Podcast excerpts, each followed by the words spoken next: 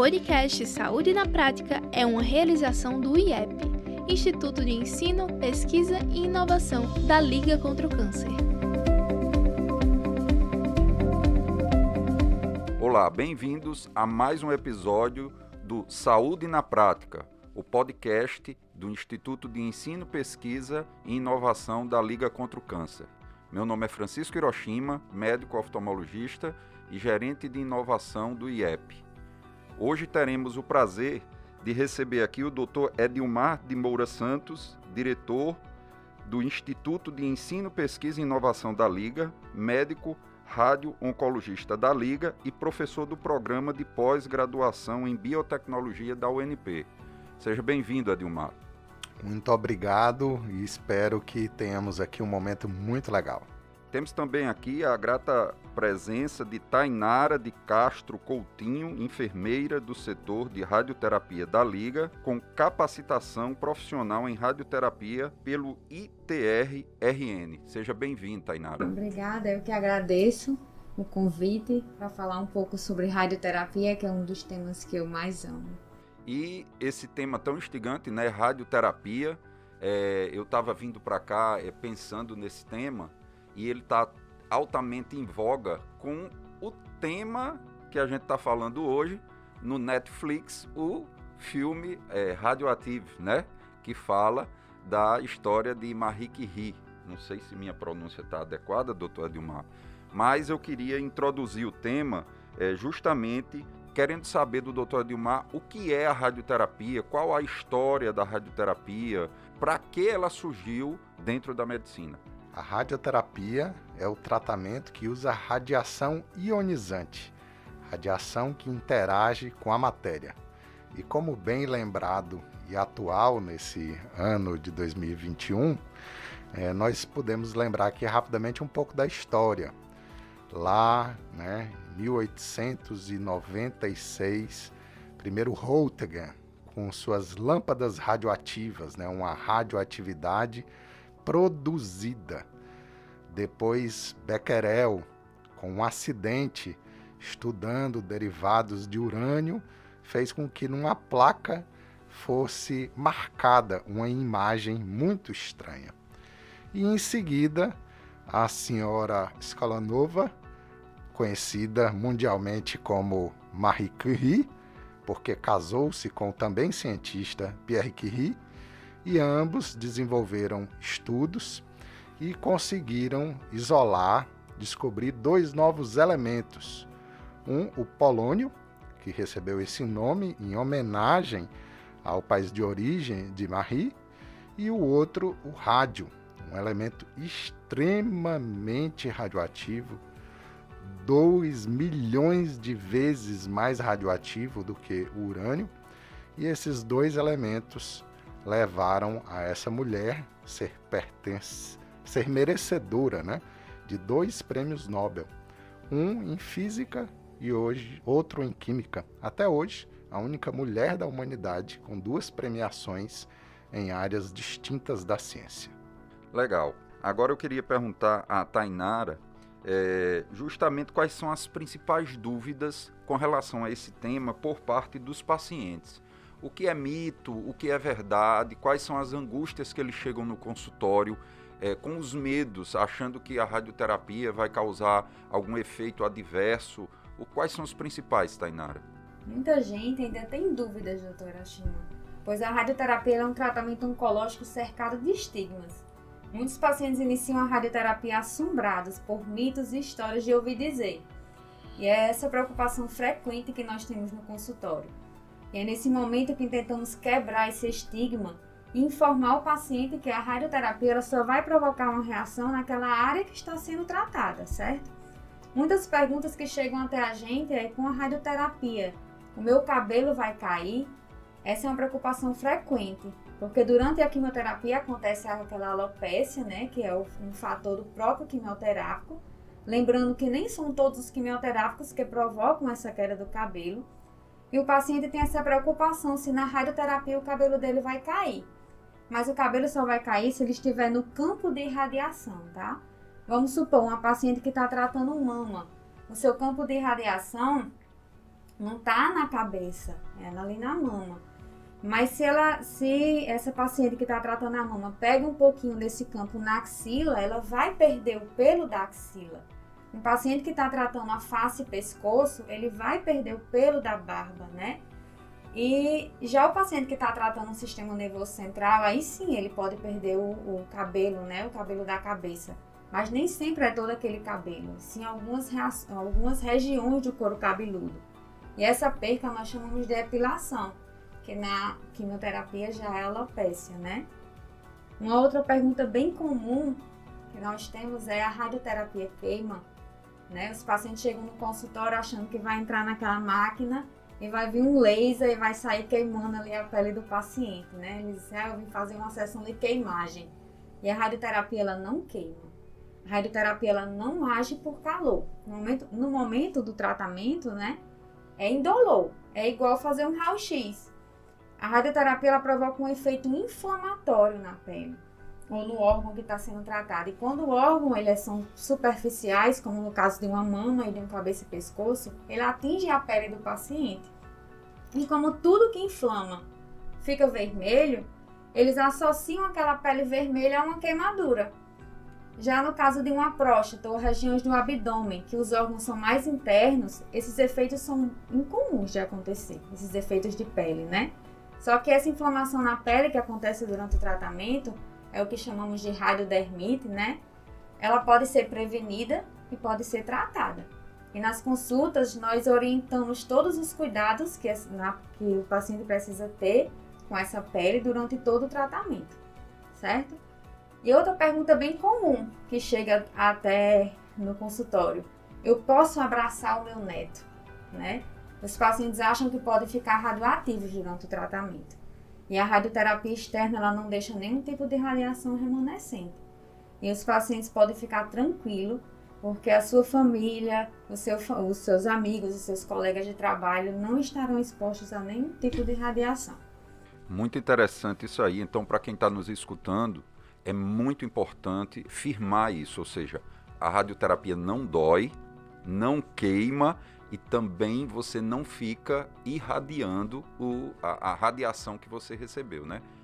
Agora eu quero voltar à doutora Dilmar para perguntar de uma maneira bem simples, bem objetiva, como é que a, a radioterapia, né? Que a gente sabe que a radioterapia ela faz parte de um espectro, não é isso, Dilmar? De várias radiações. A luz que a gente vê é uma radiação, a radiação ultravioleta, que é invisível, também é uma radiação, e a radioterapia eu creio que seja a mesma coisa, não é isso, Edilmar?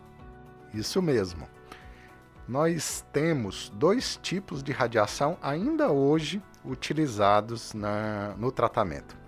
A radiação produzida, né?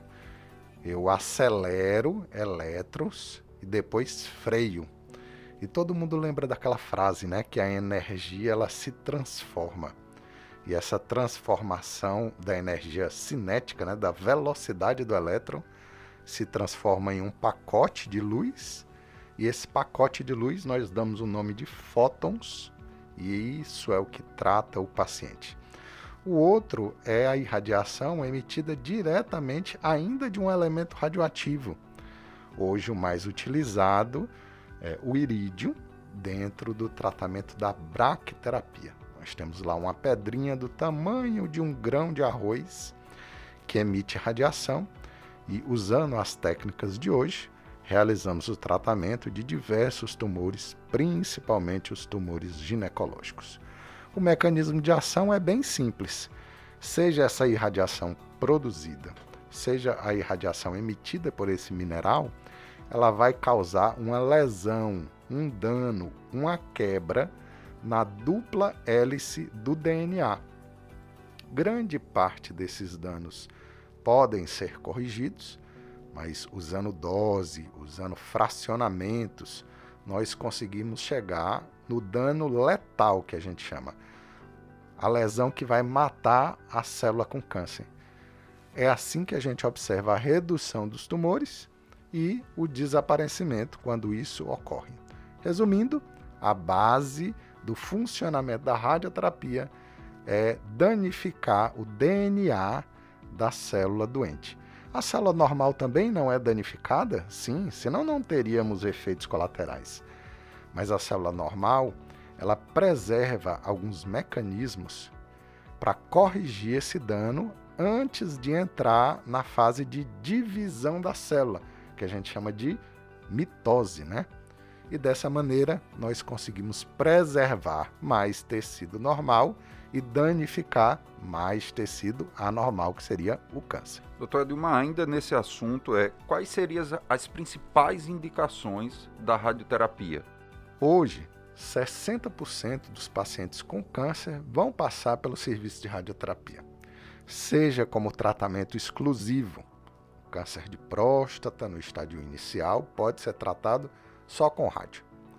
Seja no tratamento neoadjuvante, que é aquele antes de uma cirurgia, seja no tratamento adjuvante, eu opero o paciente e existe um risco da doença voltar grande o suficiente para justificar a radioterapia, seja para o tratamento da dor ou até nas urgências oncológicas. Então é um amplo espectro em que a radioterapia pode e ajuda os pacientes oncológicos hoje. E só para finalizar essa pergunta, lembrar que a radioterapia também é usada para alguns tumores benignos, como os meningiomas de sistema nervoso central, neurinomas de acústico, com outro objetivo, que é estacionar, parar o crescimento desses tumores. É muito importante isso, porque nem todo mundo que está fazendo radioterapia está sendo acometido por uma doença maligna, né? Isso é importante que fique bem frisado.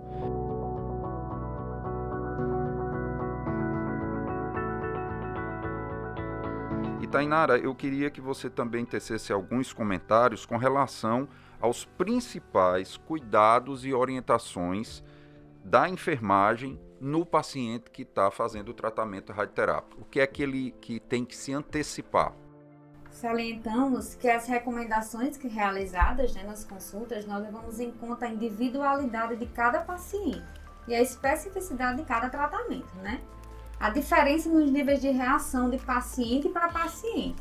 Existem protocolos em que a quimioterapia é concomitante ao tratamento de rádio Nesses casos, aumentam a intensidade das reações, aumenta a toxicidade do tratamento, aumentando assim os efeitos colaterais.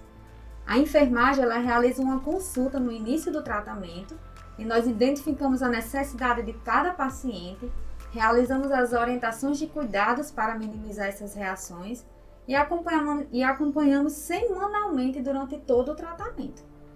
A radiodermite ela é um efeito adverso comum no tratamento de radioterapia que é aquela alteração da pele, né, provocada pela rádio.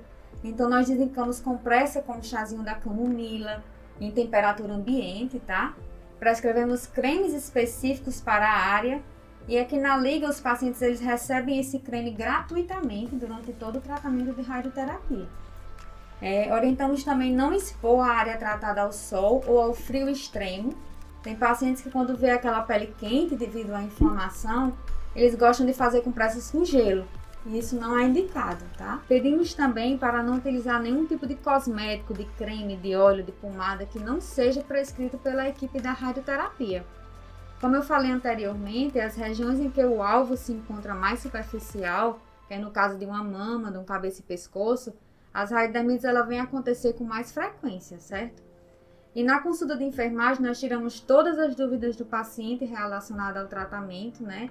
Orientamos os cuidados, e já que em alguns casos os efeitos são inevitáveis, nosso objetivo é tentar minimizar esses efeitos e fazer com que o paciente entenda a importância desse cuidado e realize esse cuidado no seu dia a dia.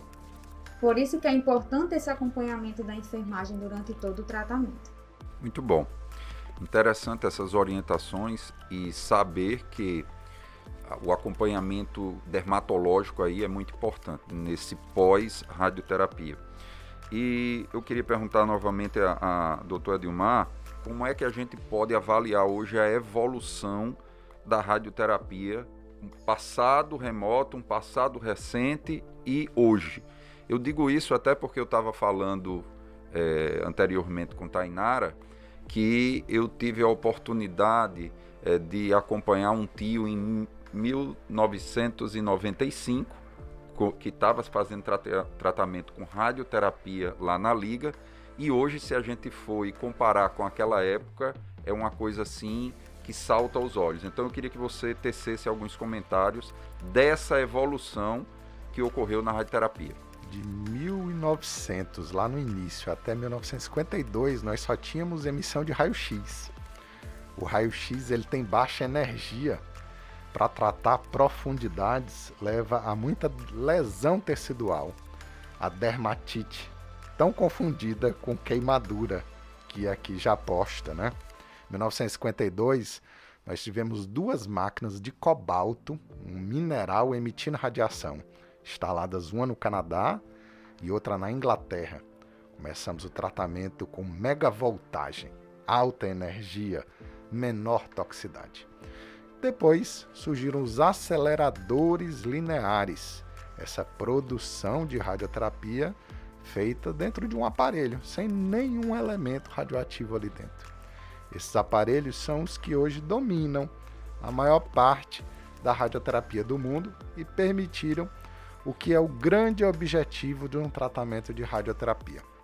Primeiro, acertar o alvo. Segundo, acertar o alvo todo dia.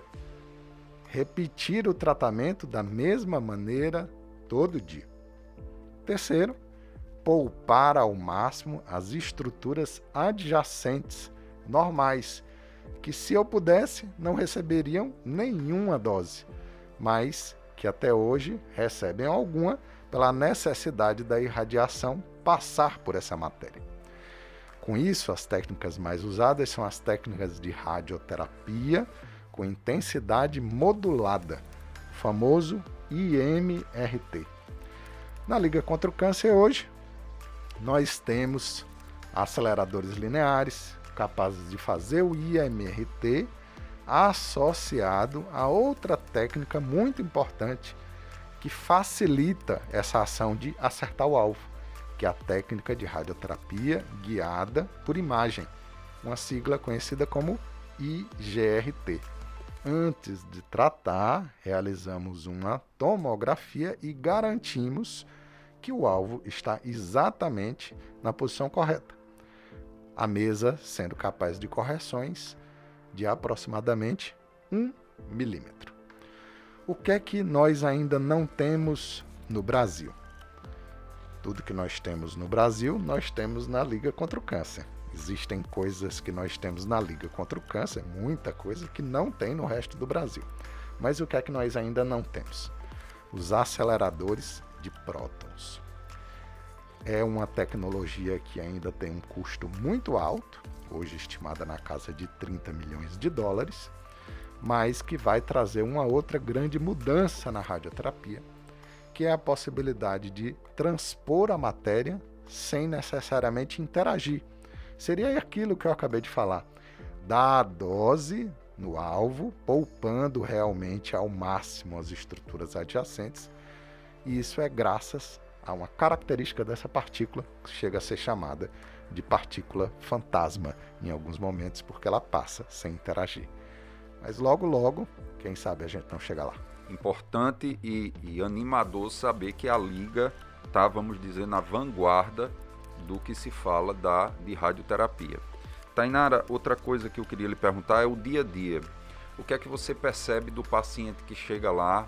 É, os pacientes chegam apreensivos e depois que fazem o tratamento eles veem que, que não era, vamos dizer assim, aquele bicho que se pintava e como Edmar falou, ele tem que voltar frequentemente para fazer as sessões e no decorrer do tratamento você percebe que o paciente começa a entender realmente que o tratamento não é aquela coisa que se pintava tanto no início?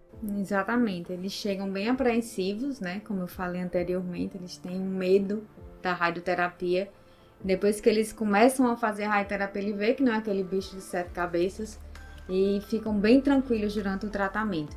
Quando termina, ah, eu não acredito, né, que, que era só isso, né?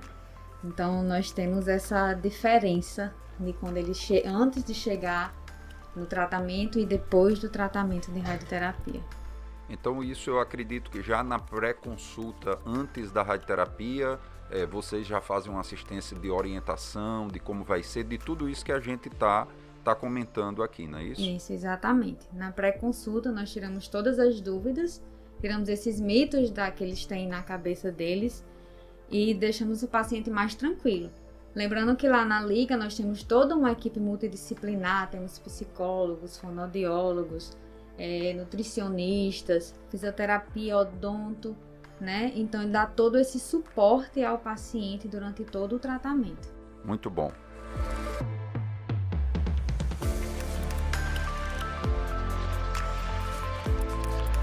Doutor Edmar, eu queria que falasse agora do, do aparelho é, Halcyon, o que é que esse aparelho nos traz de novidade e benefício para o paciente?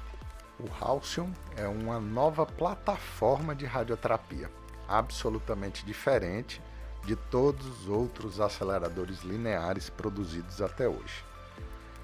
Nós temos o Halcyon E, que é a plataforma Halcyon mais avançada, o único Halcyon E do Brasil.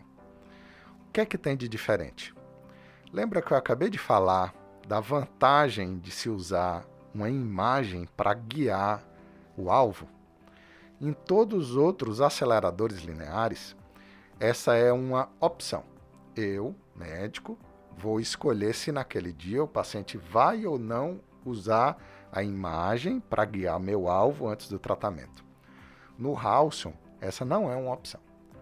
Todos os pacientes todos os dias, antes de tratar, necessariamente fazem uma imagem tomográfica, fazem a correção de qualquer desvio, demonstram, inclusive, por exemplo, se a bexiga não está tão cheia, se o reto naquele dia está muito cheio, e eu tenho a oportunidade de convocar a nossa enfermagem para ajudar a deixar o paciente mais próximo do que é o estabelecido para o tratamento dele.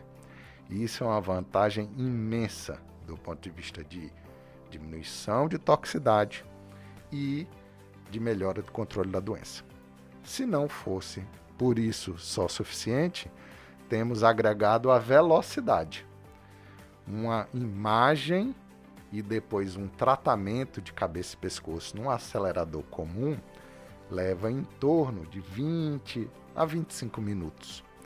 No Halcyon, todo esse tratamento não vai passar de 8 minutos. Isso agrega conforto e também maior capacidade do paciente se manter quietinho lá, cooperando durante todo o tratamento, porque ele vai precisar ficar parado lá menos tempo. Ou seja, é uma plataforma diferenciada, um aparelho diferenciado dentro do nosso estado do Rio Grande do Norte. Muito bom. Tainara, eu queria agora fazer uma pergunta que talvez muitas colegas ou pessoas que estão cursando enfermagem estejam fazendo. O que é necessário para uma pessoa do setor de enfermagem adentrar no setor de radioterapia? Hoje o curso de enfermagem, ele tem um currículo que atende a isso ou é necessário você fazer um curso voltado para cuidar de pacientes com radioterapia? Então, na faculdade ainda não tem uma cadeira de radioterapia, né? De falar muito leve na faculdade sobre o rádio. Então, tem sim que fazer cursos, né, para poder atuar no setor de rádio e estudar, né? Precisamos estudar para entender o que é a radioterapia, é, para podermos orientar os nossos pacientes. Ok. E também, ainda estando nesse mesmo tema, eu queria passar também a mesma pergunta para o Dr. Edilmar, já que a radioterapia a gente trata de uma radiação tão é, potente, qual seria a formação de um médico hoje que precisa estar apto para lidar com esse tipo de energia? Ou seja, qual é a formação que ele precisa fora da área, além da medicina? E também eu queria que você citasse quais são os outros profissionais que estão envolvidos até um paciente entrar na liga, fazer o seu tratamento e se curar com a radioterapia. Nós estamos aqui hoje, né, nessa ação do Instituto de Ensino, Pesquisa e Inovação da Liga contra o Câncer, que inclusive tem cursos de pós-graduação em enfermagem oncológica, grande fonte de formação para esses é, profissionais da área de enfermagem que adentrem na oncologia. Oncologia, a especialidade da área da saúde que mais cresce, a demanda que mais vai crescer nos próximos 20 anos dentro da nossa saúde pública. O profissional da área médica, ele precisa fazer o curso de medicina e depois uma residência de quatro anos. Quatro anos de radioterapia formado com quatro anos, realiza a prova de título superior em radioterapia pela Sociedade Brasileira de Radioterapia e pela Comissão Nacional de Energia Nuclear.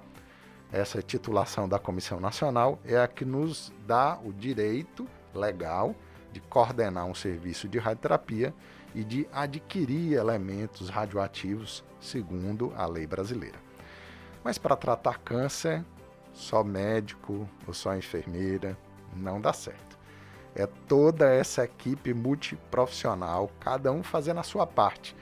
E dentro da área médica, os oncologistas clínicos, todo o painel de cirurgiões, cirurgiões oncológicos e cirurgiões específicos das especialidades, como por exemplo os mastologistas e os urologistas, e os demais profissionais que nos ajudam na abordagem. Por exemplo, eu não consigo tratar um paciente com tumor de hipófise se eu não tiver a ajuda de um bom endocrinologista.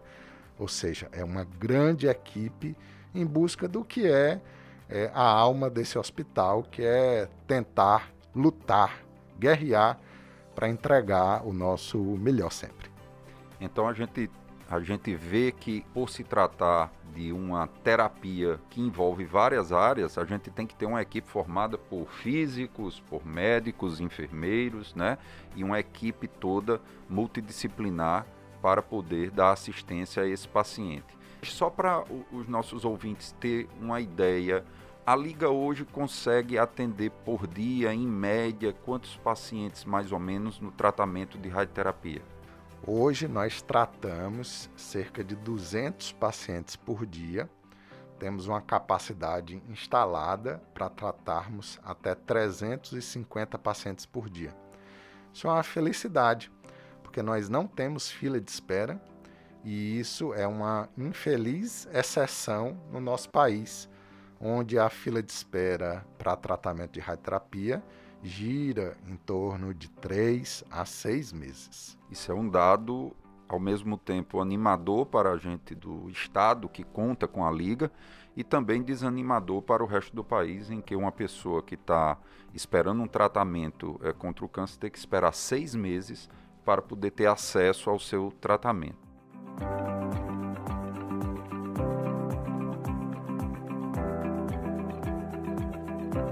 Quero dizer que fiquei muito feliz com esse tema, um tema importantíssimo e que desmistifica muita coisa para o paciente que vai entrar é, no tratamento de radioterapia.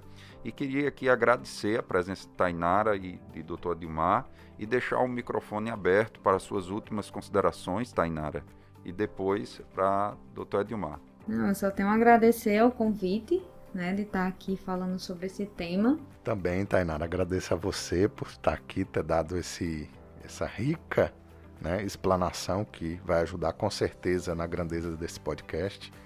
A toda a equipe de apoio aqui representada por Moana também, a quem eu agradeço, e professor Hiroshima, que nos engrandece aí com a sua capacidade de formar esse, esse diálogo tão agradável. Um grande abraço a todos e a Liga está à disposição de ajudar-nos na luta contra o câncer. Muito obrigado e quero também aqui mais uma vez frisar que o Saúde na Prática é um podcast que tem o apoio da Clínica de Psicologia Metacognitiva e da Rádio Saúde. Nos vemos no próximo episódio e até lá.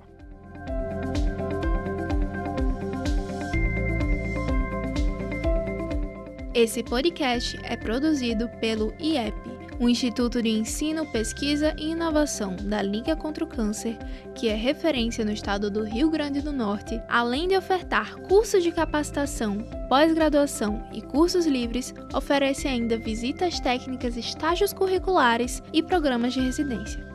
Sem falar na área da pesquisa, formada por uma equipe multidisciplinar dedicada à investigação na área oncológica. Temos ainda a inovação, que tem como objetivo fomentar ideias, resolver problemas e impulsionar processos, além de promover a formação e capacitação de novos empreendedores.